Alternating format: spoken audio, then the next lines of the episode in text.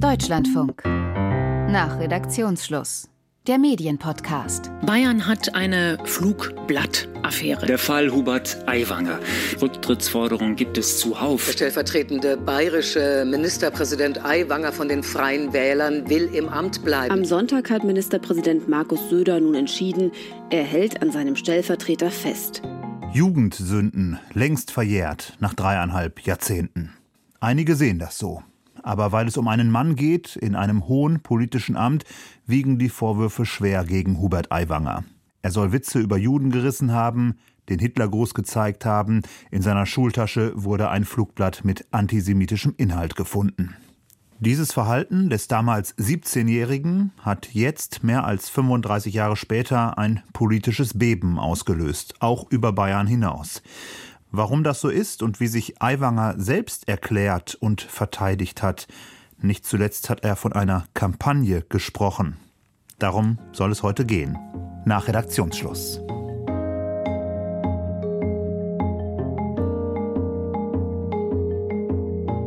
Der Medienpodcast. Heute mit Sören Brinkmann und wir blicken hier jede Woche auf aktuelle Medienthemen.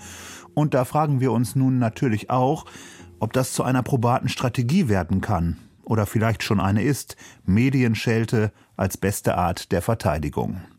Darüber spreche ich heute mit Anna Klaus vom Spiegel. Sie ist Bayern-Korrespondentin und leitet die Redaktion Meinung und Debatte. Hallo, Frau Klaus. Grüß Gott aus München. Und außerdem diskutiert mit uns Christian Schiecher, Medienethiker von der Universität Erlangen-Nürnberg. Hallo, Herr Schiecher. Guten Tag. Und wenn ich zunächst mal Sie anspreche, Frau Klaus, überrascht waren Sie sicherlich nicht über das, was dann folgte nach der Berichterstattung über Hubert Aiwanger und diesen viel diskutierten Flugzettel. Nein, überrascht war ich nicht.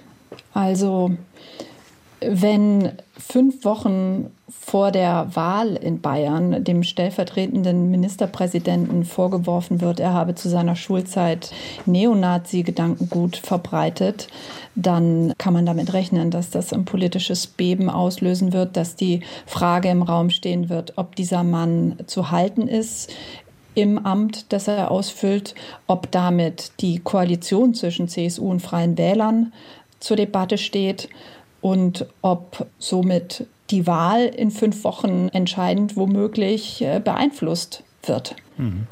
Christian Schiecher, Medienethiker an der Uni Erlangen-Nürnberg. Als Sie das erste Mal davon gelesen haben, ich vermute mal auch in der Süddeutschen Zeitung in der Berichterstattung, was haben Sie gedacht? Was ist Ihnen durch den Kopf gegangen?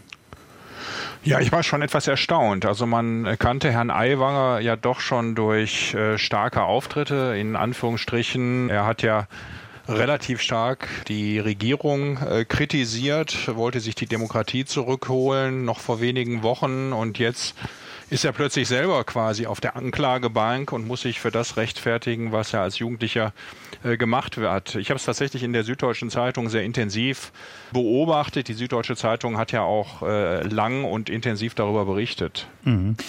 Anna Klaus, die Süddeutsche Zeitung hatte als erstes in einer Seite 3 Geschichte die Vorwürfe aufgegriffen. In einer großen Geschichte über Vorwürfe an dieser Berichterstattung können wir vielleicht gleich auch noch reden. Es hieß dann relativ schnell, der Spiegel sei auch an dieser Geschichte dran gewesen. Es war so, dass nicht nur der Spiegel und die Süddeutsche Zeitung, sondern mindestens auch noch ein anderes Medienhaus an, an der Geschichte dran waren seit August. Aber es war nicht so, wie zum Beispiel Markus Söder im CDF-Sommerinterview kürzlich behauptet hat, nämlich, dass der Spiegel die Geschichte deshalb nicht veröffentlicht habe, weil der Spiegel sie für nicht so stark eingeschätzt habe. Ich glaube, dass es sehr viele Bürger gibt, die auch ein bisschen kritisch sind, wie der Umgang des Journalismus mit vielen Themen ist. Ähm, ich würde das sogar als ein Teil der gesamten Debatte jetzt hier betrachten. Ähm, die Geschichte scheint ja auch, so haben wir es gelesen, ich glaube sogar im Spiegel, auch anderen äh, Medien angeboten worden zu sein. Die haben es aber nicht abgedruckt, weil sie offensichtlich das nicht als so stark empfunden haben. Das ist völliger Nonsens, muss ich an dieser mhm. Stelle so klar sagen. Also Sondern es war wie nicht, war nicht, es war so, dass die Belege, die dem Spiegel zum Zeitpunkt der SZ-Veröffentlichung vorlagen, nicht ausgereicht haben, um so einen schwerwiegenden Verdacht zu veröffentlichen. Mhm. Kurz gesagt, wir waren einfach mit der Recherche noch nicht so weit. Die SZ war schneller, die SZ hatte die entsprechenden Belege. Hm. Es bekommt natürlich aber einen ganz anderen Einschlag, wenn es dann eben heißt, der Spiegel hat sich gegen eine Berichterstattung entschieden, möglicherweise immer mit diesem Beiklang, hat sich dagegen entschieden, weil nichts dran ist. Ja, das ist so ein Mythos, der da gerade aufkommt und dem ich also entschieden widersprechen möchte. So nach dem Motto, wir hätten das exakt gleiche Rechercheergebnis gehabt wie die Süddeutsche Zeitung, dann aber abgewägt, die Geschichte nicht zu veröffentlichen. Das stimmt so nicht. Also was ja auch in, in der Geschichte drinsteht, die wir diese Woche im Spiegel veröffentlicht haben, die Legende von Hupsi und Heller mhm. heißt die Story, da machen wir das auch öffentlich, wie der Spiegel recherchiert hat. Also da schreiben die Kollegen, dass die Recherche schwierig war. Also dass mehrere Befragte angegeben hätten, nichts von dem Jahrzehnte zurückliegenden Vorfall gewusst zu haben oder erst nachträglich vom Hörensagen davon erfahren haben. Zunächst lag eben dem Spiegel nur eine konkrete Aussage eines einzelnen äh, Zeugen vor und der auf Anonymität bestand. Mhm. Daraufhin hat dann der Spiegel Aiwanger konfrontiert und gefragt, was dran ist an den Vorwürfen. Der hat dann über einen Sprecher dementiert, dass er das Flugblatt weder produziert noch verteilt habe.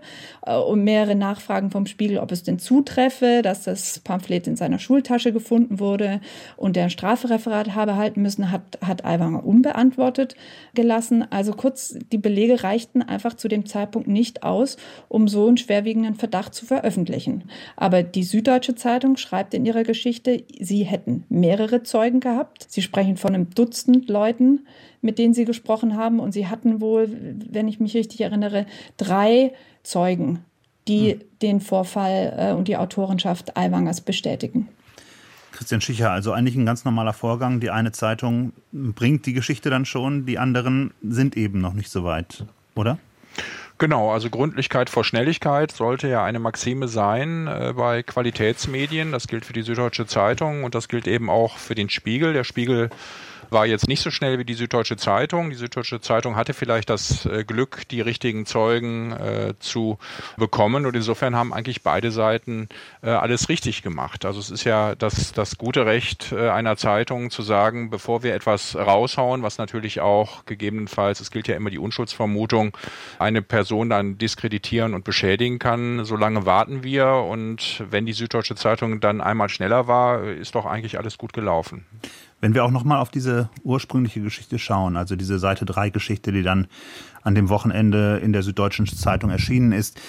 Es gab in der Nachfolge die Kritik. Unter anderem hat sich der Medienkritiker Stefan Niggemeier so geäußert, dass da viel Raunen mit drin ist. Ich glaube, in diesem Klima, was wir im Moment haben, wo es auch so viele Vorbehalte gegen Journalismus, auch gegen guten Journalismus gibt, wäre es gut gewesen, sich unangreifbar zu machen. Das hätte aber bedeutet, zum Beispiel maximal nüchtern über diesen Vorwurf zu berichten. Und es ist schwer, diesen Text zu lesen, ohne nicht da drin auch eine, eine Absicht zu lesen, zu sagen, endlich haben wir was in der Hand, um diesen Typen, der uns eh nicht genehm ist, wegzukriegen. Die Frage auch jetzt nochmal an Sie, Herr Schicher. Wie haben Sie den Artikel gelesen?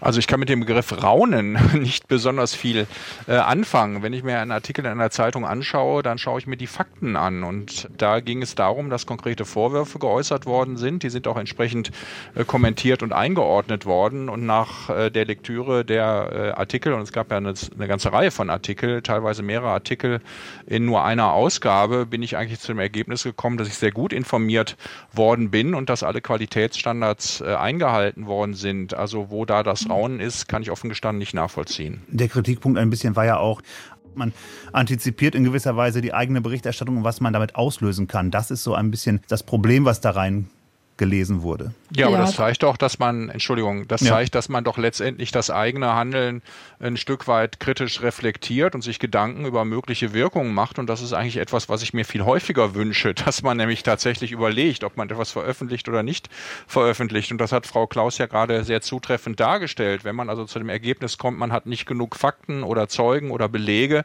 dann hält man sich äh, zurück. Und wenn man etwas äh, veröffentlicht, dann macht man sich eben Gedanken, welche möglichen Konsequenzen das hat. Also das als Raun zu bezeichnen, mhm. finde ich nicht besonders kreativ, sondern äh, zeigt aus meiner Sicht, dass man eigentlich reflektiert arbeitet. Ich habe an der Journalistenschule gelernt, dass man streng trennen sollte zwischen Meinungsjournalismus und Nachrichtenjournalismus.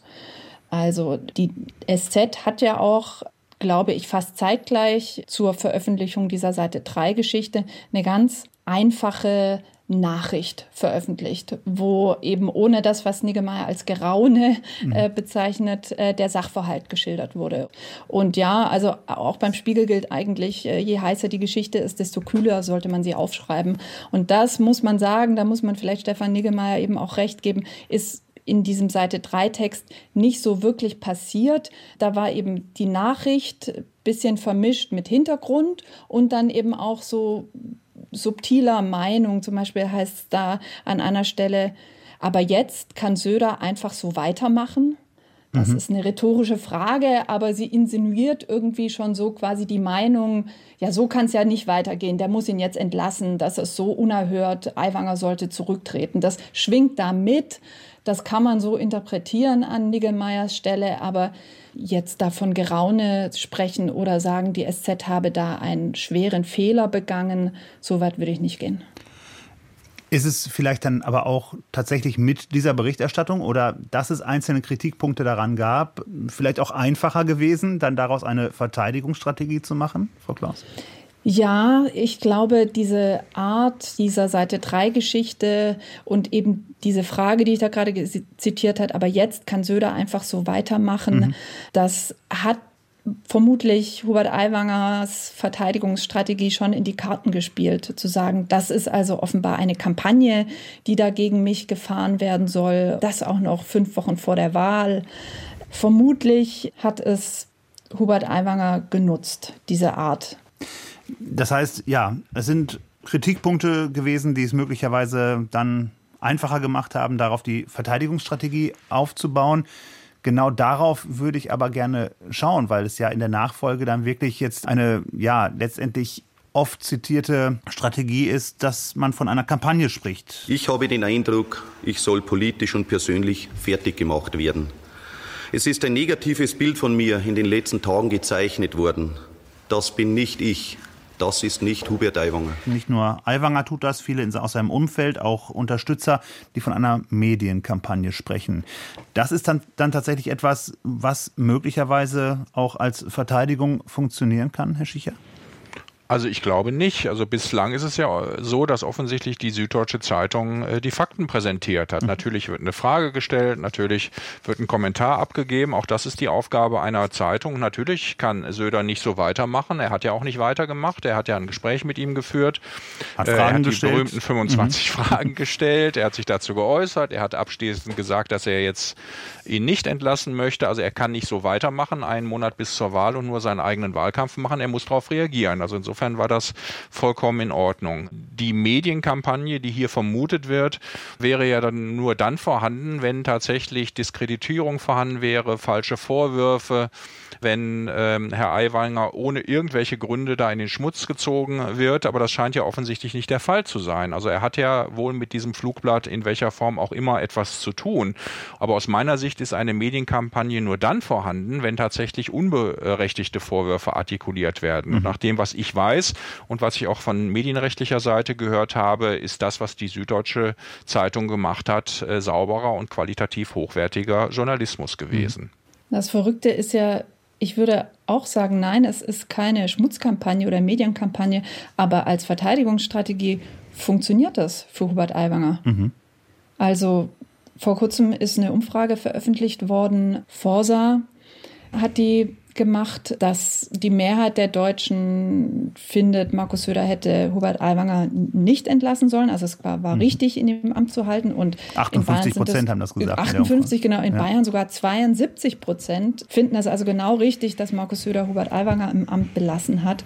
Und warum erfährt er denn so viel Rückenwind, der Hubert Aiwanger? Weil ich glaube schon, dieses Motiv der angeblichen Schmutzkampagne bei vielen Menschen verfängt, muss man leider sagen. Ich habe das auch am eigenen Leib erfahren, als ich Anfang der Woche zu einer Bierzeltveranstaltung mit Hubert Aiwanger hier bei mir in München gegangen bin. Und danach rumgefragt habe unter den Besuchern, wie sie es jetzt fanden, die Rede und warum sie Hubert Aiwanger die Treue halten. Mhm. Und dann haben sie natürlich zurückgefragt, warum wollen sie das wissen? Wer sind sie überhaupt? Ne, ja, ja, also keine Sorge, ich bin Anna Klaus, ich wohne hier und ich bin auch Journalistin und ich wollte sie das einfach nur mal fragen.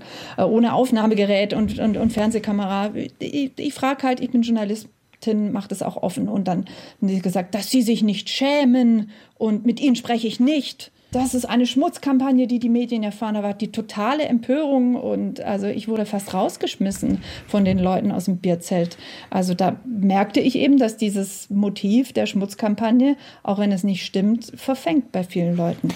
Das heißt, dann möglicherweise doch ähm, nochmal zurück an Herrn äh, Schicher gegeben. Man kann es auch nochmal verbinden mit einer anderen Umfrage. Sie haben die Forsa-Umfrage angesprochen. Dann gab es jetzt in dieser Woche ganz frisch auch noch eine INSA-Umfrage, ein Stimmungsbild in Bayern, wonach die Freien Wähler in der Wählergunst auf 15 Prozent gestiegen sind. Jetzt in Folge tatsächlich dieser Berichterstattung auch und dieser Affäre Aiwanger.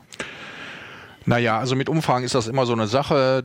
Da haben sich schon viele geirrt mhm. und äh, wir schauen mal, was, was Anfang Oktober dann bei der Wahl tatsächlich dabei rauskommt. Ich, aber zumindest ja bei den Unterstützern hört dann Frau Klaus zum Beispiel solche Anfeindungen. Ja, natürlich, aber das ist ja nicht äh, überraschend. Also mhm. wir sind im Wahlkampf und im Wahlkampf in einem Bierzelt wird Frau Klaus natürlich die Unterstützer finden. Und die Unterstützer finden es natürlich nicht so prickelnd, wenn die Süddeutsche Zeitung letztendlich negativ über den Parteivorsitzenden berichtet. Dass die dann sauer sind und dass sie dann teilweise auch aggressiv werden, das ist traurig, aber ein Stück weit nachvollziehbar. Also jeder möchte ja im Grunde genommen den, den er unterstützt, dann auch weiter unterstützen und möchte den, der äh, weniger Unterstützung leistet. Und das war jetzt hier die Süddeutsche Zeitung.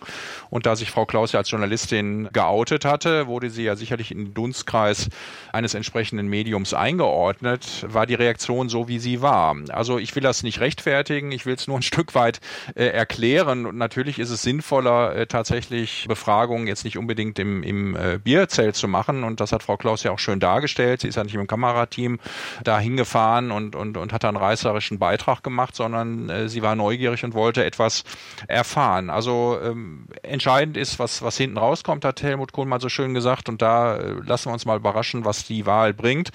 Trotzdem ist es natürlich schon so, dass Polemik, Populismus, äh, Empörung, äh, Streit und auch Skandal natürlich immer ein Aufmerksamkeitsfaktor ist und gegebenenfalls auch Menschen nutzen kann. Das haben wir bei Trump auch gesehen, der sich ja mehrfach übelst verhalten hat und, und, und übelst gesprochen hat und trotzdem Wähler und Anhänger äh, an sich bindet und Wählerinnen und Anhängerinnen leider auch. Dass das Mechanismen sind, dass Aufmerksamkeit in Kombination mit Negativität tatsächlich tatsächlich einen positiven Effekt für populistische Parteien hat. Das ist leider so. Das, das müssen wir zur Kenntnis nehmen. Das ändert aber nichts an der Tatsache, dass es weder eine Medienkampagne noch eine Schmutzkampagne gegeben hat, sondern die Süddeutsche Zeitung hat aus meiner Sicht äh, sachlich und glaubwürdig berichtet. Weil es ja gerade um Trump mhm. ging, kann man schon feststellen, finde ich, dass hier in der Verteidigungsstrategie von Hubert Aiwanger mit Methoden angewandt werden, die, die man eben aus, aus Amerika kennt. Dass man also bei Vorwürfen, die, die gegen Trump erhoben werden, ist doch auch so, dass er dann erstmal alles abstreitet und dann sagt, das ist gelogen, das ist Fake News, das ist Lügenpresse. Das macht ja auch die AfD schon ganz lange und ich habe so das Gefühl, das ist so ein Gift, was schon lange gestreut wird von ganz rechts kommend, was jetzt so langsam einsickert. Und diese, diese giftige Saat scheint jetzt aufzugehen, wenn man sieht, dass Aiwanger eben eine ganz ähnliche Verteidigungsstrategie wählt und sagt, erstmal sagt, da ist äh, überhaupt nichts dran, erstmal versucht, alles abzustreiten, dann scheibchenweise das zugibt, was nicht mehr länger zu leugnen ist und dann immer noch sich selbst zum Opfer macht und den Medien die Schuld gibt und sagt, das ist eine Schmutzkampagne. Da gibt es schon Parallelen und die machen mir Sorge.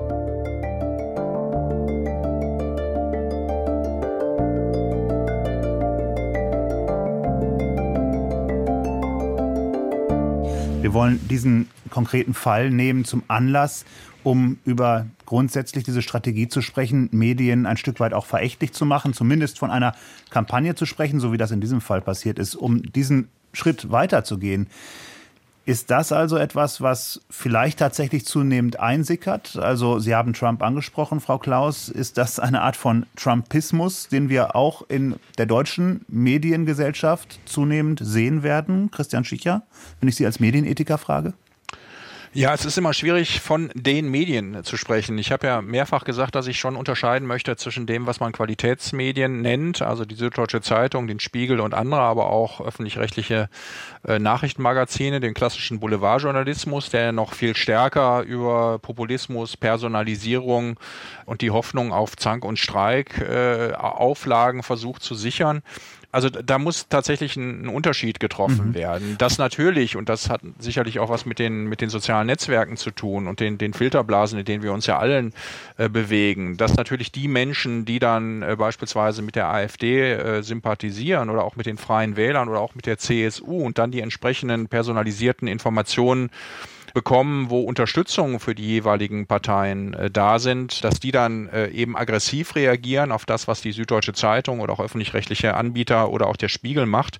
Das kann man ein Stück weit nachvollziehen. Also insofern hat, haben sich da schon Veränderungsprozesse herauskristallisiert und natürlich haben auch Politiker und Politikerinnen die Möglichkeit, auch diese Kanäle zu bespielen und zu bedienen. Also die Zeiten, wo Agenda-Setting über klassischen Journalismus vertrieben worden ist, die sind lange vorbei. Äh, wir sind Prosumer, Produzenten, Konsumenten. Wir können uns alle äußern, artikulieren, an öffentlichen Debatten teilnehmen, retweeten und all das, was da möglich ist.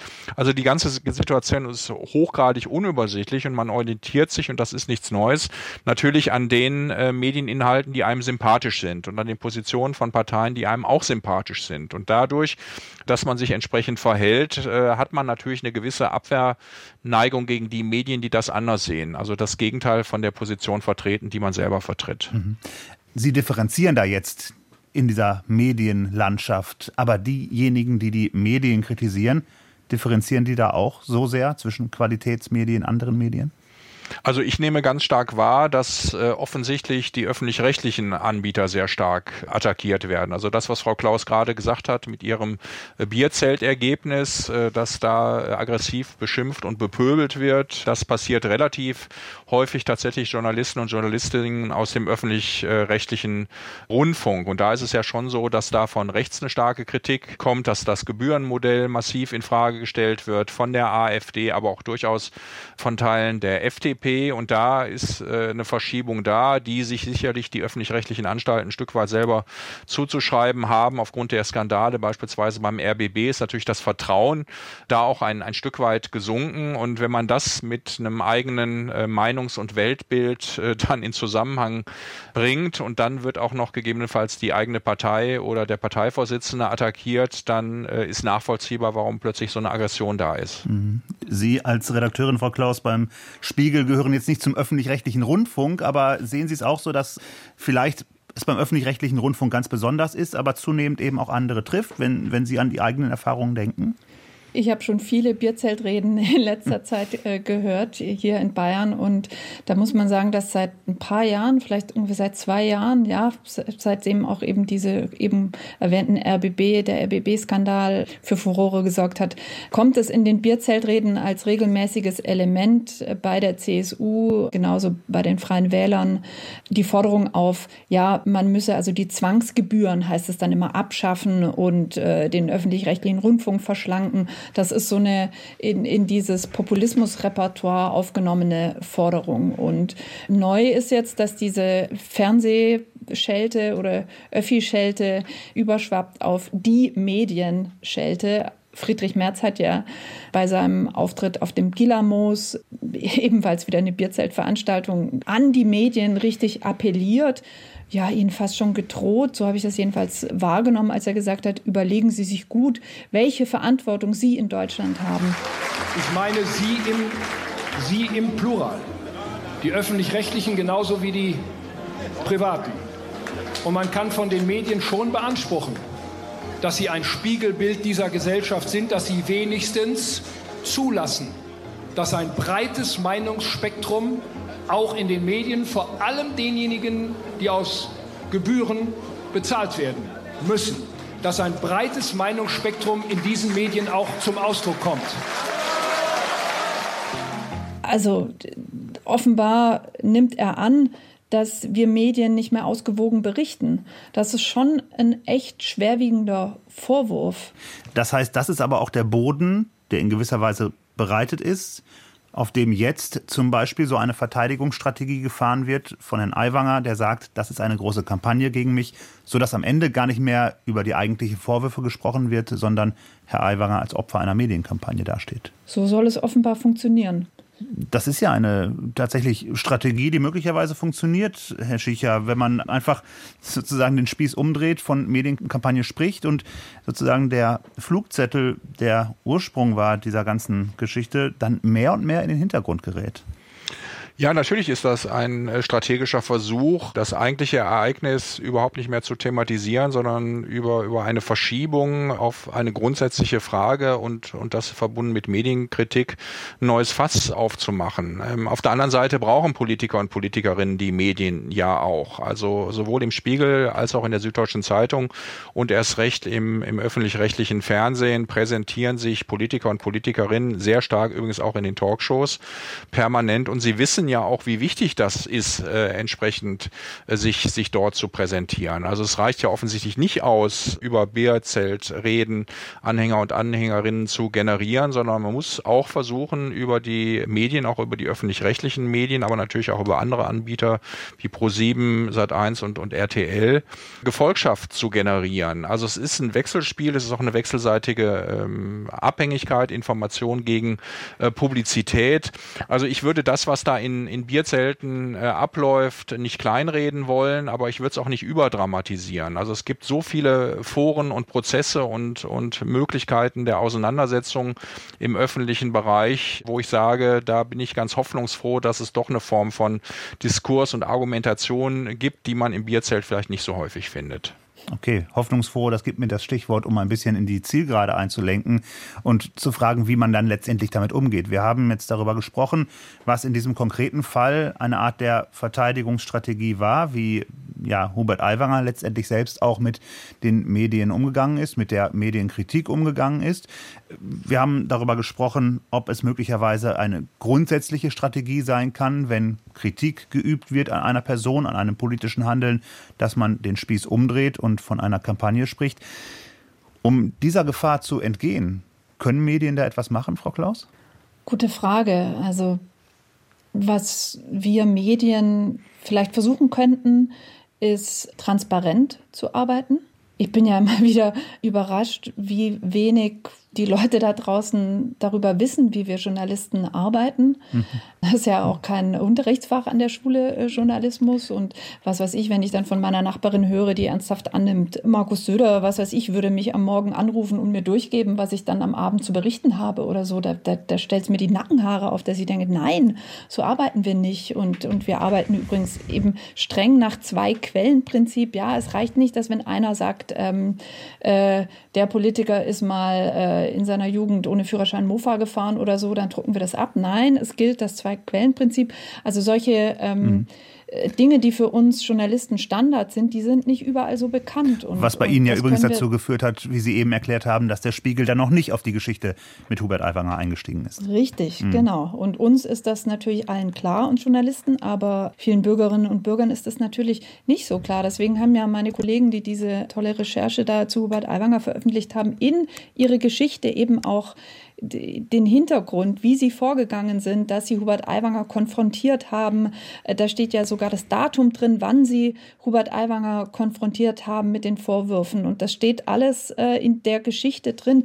Die Belege reichten zu diesem Zeitpunkt nicht aus, um einen schwerwiegenden Verdacht zu veröffentlichen. So, das haben die Kollegen alles in ihre Geschichte reingeschrieben, eben in der Absicht zu erklären, wie wir arbeiten. Das heißt, Medienbildung, wenn ich Sie richtig verstehe, als eine Möglichkeit dieser Strategie, von der wir eben gesprochen haben, etwas entgegenzusetzen?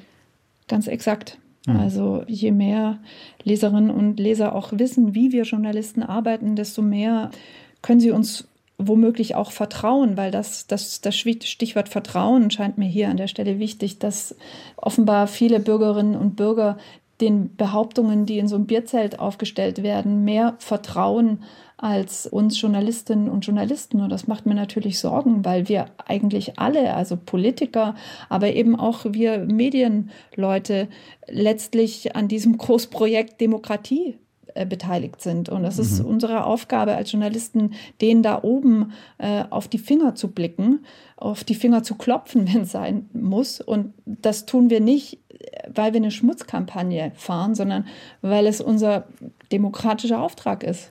Herr Schiecher, stimmen Sie zu? Ja, ich stimme hundertprozentig zu. Also stichwortartig kann man sagen, Transparenz ist wichtig, äh, Kontrolle und Kritik ist wichtig, aber es ist auch wichtig, Debatten über Medien grundsätzlich zu führen. Ich würde mir wünschen, dass diese Reflexionsprozesse, die wir ja auf einer wissenschaftlichen Ebene auch leisten, aber die natürlich nicht diese öffentliche Wirkung haben, genau äh, in dieser Hinsicht in den Schulen landen. Auch da gibt es ja Initiativen, wo Journalisten und Journalistinnen in die Schulen gehen, Medienkompetenz, Medienbildung, all diese Dinge sind immens äh, wichtig. Äh, seit Jahrzehnten wird ein entsprechendes Schulfach gefordert, da kommt man irgendwie auch keinen Schritt weiter. Also angesichts der, der Situation, dass wir permanent und ständig von Informationen, vor allen Dingen auch über die sozialen Netzwerke, ja, umzingelt sind, uns da Stunden mit auseinandersetzen und dass gerade diese Einordnung, die Frage, was ist ein Impressum, wo ist der Unterschied zwischen Qualitätsmedien und Boulevardmedien, was sind überhaupt Qualitätskriterien, das sind alles elementar wichtige Dinge und da würde ich Frau Klaus zustimmen, die die Demokratie stärken können und die dazu beitragen, dass man einfach besser informiert worden ist. Dann geht es nicht darum, keine Kritik üben zu dürfen, die an einigen Stellen sicher angebracht ist, sowohl beim öffentlich-rechtlichen Rundfunk als auch bei Nachrichtenmagazinen wie dem Spiegel, sondern es geht darum, diese Verächtlichmachung oder der Verächtlichmachung etwas entgegenzusetzen. Genau, das ist, äh, ist der Punkt. Und natürlich machen Medien auch Fehler und äh, Medien äh, sollten sich auch entschuldigen. Und es gibt leider auch Medien, die eigene Skandale haben. Also wir können bei den sogenannten Hitler-Tagebüchern des Stern beginnen. Die Süddeutsche Zeitung hat auch erfundene Interviews abgedruckt und auch der Spiegel hatte die Relotius-Affäre. Das ist alles sehr, sehr traurig und das tut mir persönlich sehr weh, weil ich ein Verfechter des Qualitätsjournalismus bin und genau wie Frau Klaus der Auffassung bin, dass wir äh, auch das Privileg, eine freie Presse, freie Medien in Deutschland, in einer Demokratie vom Typ der Bundesrepublik Deutschland haben zu dürfen, äh, nicht einfach wegkehren sollten. Also wir sollten da jeden Tag drum kämpfen. Ich sage das so ein bisschen pathetisch und schließe mich Frau Klaus da an. Also es ist e-, elementar wichtig, freie Medien zu haben, damit Demokratie auch funktionieren kann. Und Frau Klaus, wie optimistisch sind Sie dann, mit wirklich guter Arbeit etwas entgegensetzen zu können? Natürlich bin ich total optimistisch.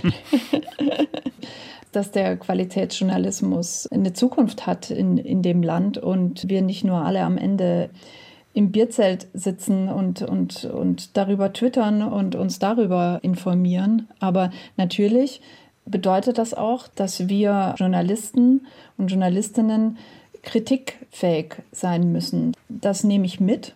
Wir müssen uns erklären und wir müssen uns auch, wenn dann Fehler passieren, entschuldigen können wir müssen uns alle bewusst sein, dass wir alle Menschen sind und wir alle Fehler machen und wir alle dazulernen müssen und werden. Und das nehmen wir als Schlusswort von Anna Klaus, Bayern-Korrespondentin beim Spiegel und Leiterin der Redaktion Meinung und Debatte. Vielen Dank und vielen Dank an Christian Schicher, Medienethiker an der Uni Erlangen-Nürnberg. Vielen Dank für die Runde. Dankeschön. Vielen Dank.